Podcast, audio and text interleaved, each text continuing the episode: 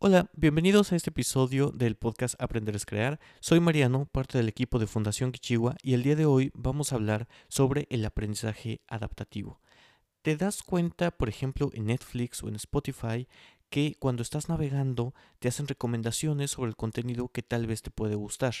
¿Te imaginas eso aplicado a un programa de estudios? Eso aplicado a rutas de aprendizaje donde el contenido y los materiales se adapten a tus dudas se adapten a tu conocimiento y se adapten a lo que quieres aprender, de eso vamos a hablar hoy.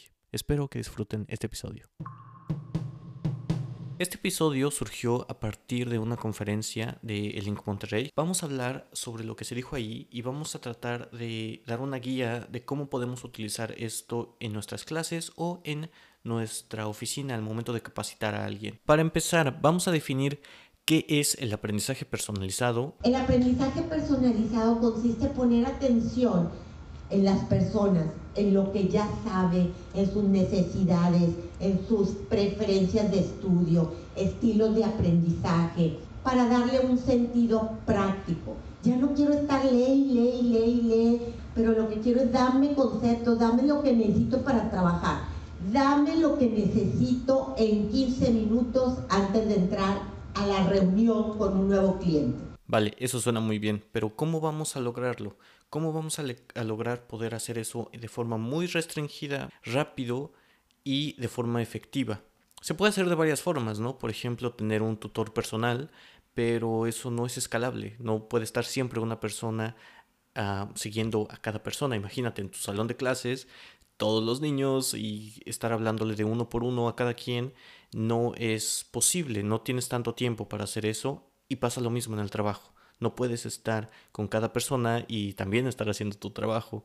Así que podemos ver otro, otro modelo, por ejemplo, tutoriales. Tutoriales que sirvan para habilidades muy específicas, que ya estén grabados, que ya estén hechos, tal vez escritos, para eh, poder enseñar esa habilidad en particular pero pierde un poco de la parte personalizada, ¿no? Vamos a hablar de algo que se llama aprendizaje adaptativo, que soluciona este problema de que sea personalizado y aparte escalable. El aprendizaje personalizado tiene diferentes eh, vertientes, diferentes modelos. Uno de esos es el aprendizaje adaptativo y lo reconocemos como eh, esa forma de, o esa estrategia que permite o que apoya la creación de una eh, personalización del aprendizaje utilizando un sistema computacional basado en tanto machine learning, analíticas de aprendizaje que con base en las interacciones que va teniendo con ese sistema computacional, pues va conociendo tu preferencia de estudio.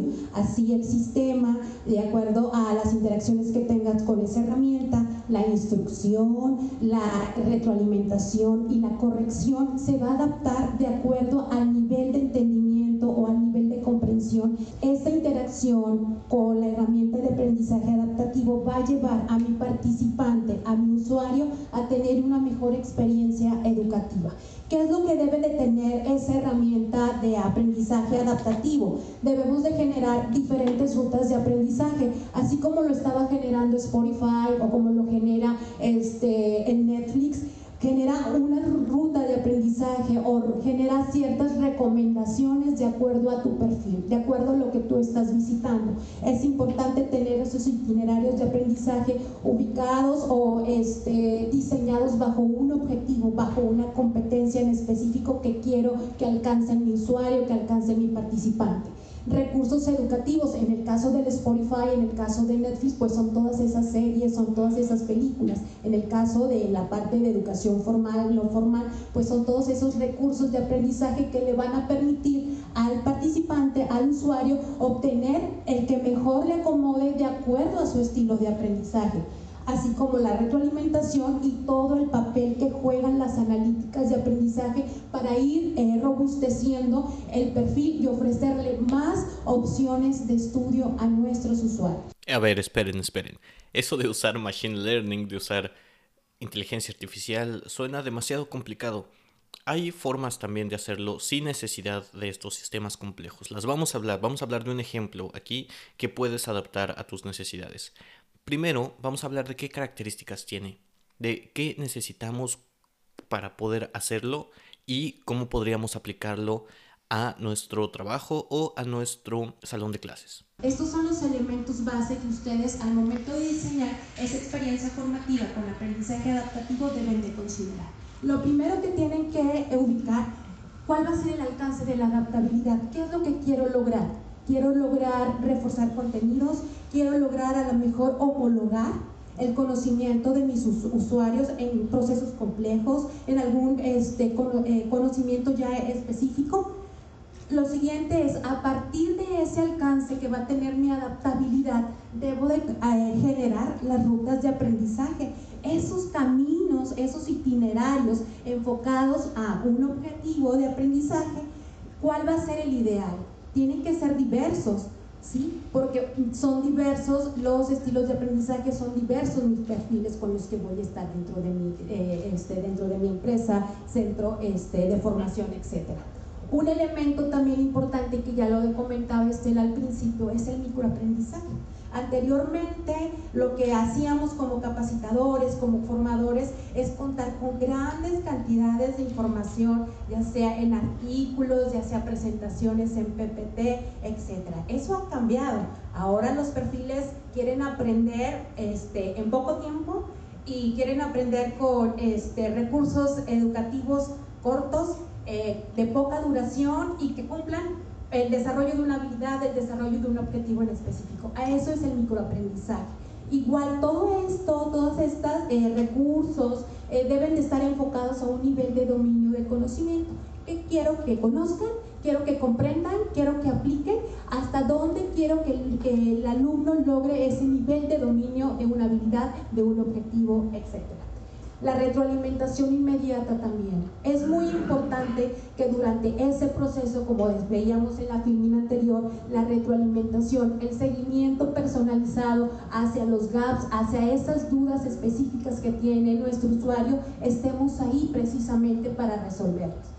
Ya sea eh, a través del apoyo de un tutor o, o, también con nuestras plataformas o las herramientas tecnológicas que puedan dar retroalimentación inmediata de acuerdo al nivel de entendimiento que va teniendo el alumno. Y que precisamente, ¿cómo voy a saber que eh, en dónde está teniendo esos gaps mi, mi, usuario, pues a través de evaluaciones formativas. Uno de los elementos también importantes que hemos eh, encontrado en el aprendizaje adaptativo son precisamente esos quizzes, esas evaluaciones formativas o puntos de control que le va a permitir primero al participante, al usuario, identificar qué tanto va entendiendo de, dentro de su proceso de aprendizaje y al capacitador, a la persona que está formando, le va a decir precisamente pues cómo es el nivel de entendimiento de, de, su usuario. Y bueno, todo esto pues lleva el seguimiento personalizado del aprendizaje de nuestros usuarios. Bien, mencionemos de nuevo las características. Son seis. 1. El perfil del alumno. 2. El alcance o el objetivo de la actividad. 3. Las rutas de aprendizaje que van a ser diversas dependiendo de cada perfil. 4 el microaprendizaje, los recursos de corta duración sobre conceptos específicos. 5. La evaluación continua. Y 6. La retroalimentación inmediata, ya sea de dudas, errores o de que está correcto. Ahora sí, ahora sí, ¿cómo podemos hacer estas rutas de aprendizaje, todo, todo, cómo podemos conseguir todas estas características de forma efectiva? De forma rápida. Tienes un tema, tiene dos subtemas, puede tener cuatro, puede tener cinco, ¿ok? De cada subtema vas a definir cuatro conceptos y de cada concepto vas a tener, o sea, cada concepto tiene que tener mínimo tres recursos. Va a explicar los tres recursos lo mismo, pero en diferente formato, o en video, o en ejemplo, o en una lectura. ¿Por qué? Pues porque a lo mejor un alumno le gusta estudiar en video, otro le gusta leer, lee más rápido. Sí, entonces yo tengo que hacer muchos recursos para explicar el mismo concepto. A grandes rasgos, un mini curso de, ¿qué les voy a decir? De cinco temas, más o menos mínimo, tiene 300 recursos. Un curso que tiene cinco temas necesita 300 recursos. Eso, eso es demasiado, ¿no? No podemos hacerlos todos de uno por uno, nos vamos a tardar si hacemos uno por día, nos tardamos casi un año. ¿Cómo podemos generar todos estos recursos de una forma más rápida, de una forma más efectiva? Vamos a ver. Si eres un capacitador o si eres un profesor, lo más seguro es que ya tengas una planeación, que ya tengas un programa o que ya tengas algunos de estos recursos. Vamos a dar nuestra clase o nuestra capacitación de forma normal, de la misma forma que lo hemos hecho, pero vamos a agregar un micrófono a la sala o vamos a agregar una cámara. Nos vamos a grabar a nosotros, claramente tenemos que saber que los integrantes están de acuerdo. Vamos a hacerlo con algo en mente. Esto es la diferencia. Vamos a tener todos estos subtemas y conceptos pensados desde el principio para poderlos cortar de esta grabación o poderlos adaptar a nuestro recurso. De esta forma vamos a poder tener dos cosas. Vamos a reducir el tiempo que necesitamos crear estos recursos. Otra, vamos a poder reutilizarlos para el siguiente ciclo. Algunos de ustedes tal vez estén pensando, yo no tengo una cámara, no tengo un micrófono profesional. Realmente esto se puede hacer con un teléfono de forma que sea entendible. Nosotros no estamos creando una película, estamos haciendo un recurso educativo y lo necesario para este recurso educativo es que se pueda entender. Mientras nuestra dicción, nuestro, el volumen sea suficiente, no haya tanto ruido, es más que suficiente. Aparte toma en cuenta que algunos de estos recursos se van a actualizar o se van a perfeccionar en un futuro, así que no necesita estar perfecto la primera vez. Ese es el primer paso que podemos hacer el primer ciclo. Para el segundo ciclo, ya no necesitamos dar la clase, ya no necesitamos nosotros de nuevo decir lo que ya habíamos dicho antes. En vez de eso, vamos a darles a nuestros alumnos los recursos que ya están hechos. Y nosotros nos vamos a dedicar a crear nuevos recursos o actividades sobre esos, ese material, sobre esos conceptos. Este nuevo recurso puede ser un documento, un artículo, donde se explique exactamente lo mismo. De esta forma, los alumnos van a poder elegir entre escuchar o leer el concepto que estás tú proponiendo. Y si quedan alguna duda o si hubo problemas al momento de resolver la evaluación, lo que puedes hacer es dar el otro recurso como reforzador de ese concepto que, tuvo una dificultad.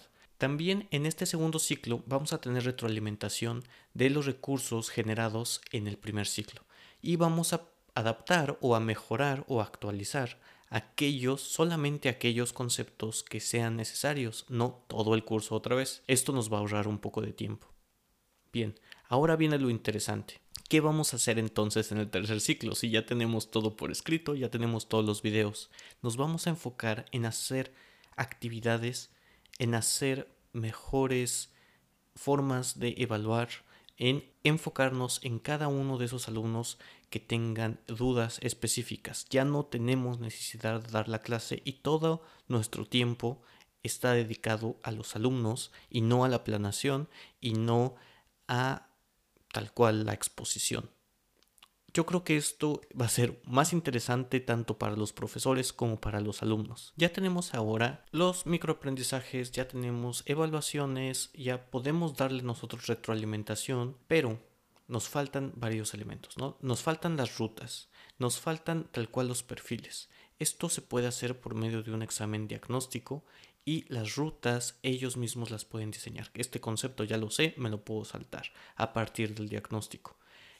Y vale, aquí, aquí es el momento donde podemos empezar a considerar un sistema automático. Nosotros no tenemos que crear este sistema automático. Ya existen sistemas de recomendación que son totalmente gratuitos. Uno de ellos, de seguro ya lo conoces, se llama YouTube. Puedes subir tu video ahí y las recomendaciones van a hacer su trabajo en encontrar videos similares. Si subes un video educativo, lo más seguro es que si pones una descripción correcta, un título adecuado, va a poderte relacionar con otros recursos incluso fuera del material que tú estás creando. Y así puedes expandir este, este aprendizaje de tus alumnos.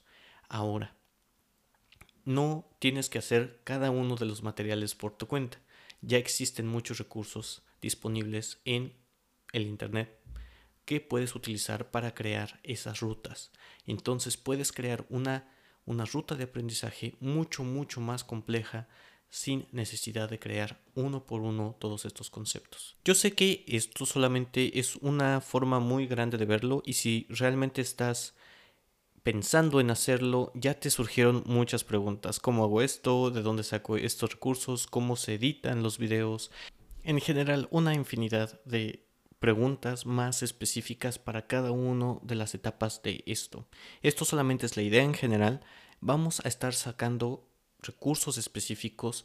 Vamos a sacar ejemplos de personas que ya lo han hecho, de universidades que ya lo han hecho, de empresas que lo han hecho, cómo están distribuidos estos, estos trabajos denos un poco de tiempo, vamos en este podcast y en los demás redes sociales de la fundación, así como en la página web, vamos a estar compartiendo este contenido. Y no solamente lo vamos a compartir, también lo vamos a hacer nosotros con todo nuestro material que estemos haciendo. Y de esta forma vamos a poder aprender más de ello y compartirles exactamente cómo lo hemos hecho, qué, no, qué nos ha funcionado, qué les puede funcionar a ustedes y qué errores hemos cometido. Si es así, dale seguir a este podcast si quieres seguir escuchando al respecto. Si te ha gustado, compártelo con un amigo, con un profesor, con un colega que pueda utilizar esta información. Y nos vemos la siguiente semana, en el siguiente episodio. Que estés muy bien. Recuerda que aprender es crear.